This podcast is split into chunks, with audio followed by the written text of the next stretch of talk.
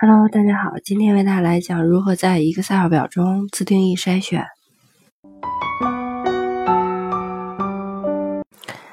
在对表格数据进行自定义筛选时，我们可以设置多个筛选条件。首先，我们打开 Excel 表，单击排序和筛选组中的筛选按钮，撤销之前的筛选，再次单击筛选按钮。重新进入筛选状态，然后单击标题字段排名右侧的下拉按钮，弹出自定义自动筛选方式对话框，然后将显示条件设置为排名大于或等于一，小于四。单击确定按钮返回工作表中。也可以对表格进行高级筛选。高级筛选一般用于条件较复杂的筛选操作。首先，我们打开 Excel 表，将光标定位在数据区域的任意一个单元格中，单击排序和筛选组中的高级按钮，弹出高级筛选对话框，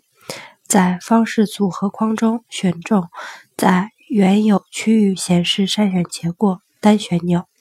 然后单击条件区域文。本框右侧的折叠按钮，弹出高级筛选条件区域对话框，然后在工作表中选择条件区域，选择完毕，单击展开按钮返回高级筛选对话框。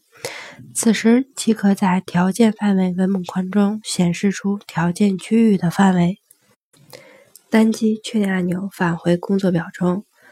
单击。排序和筛选组中的筛选按钮，撤销之前的筛选，然后在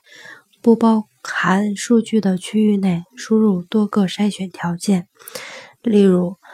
总额大于一百，排名小于等于三。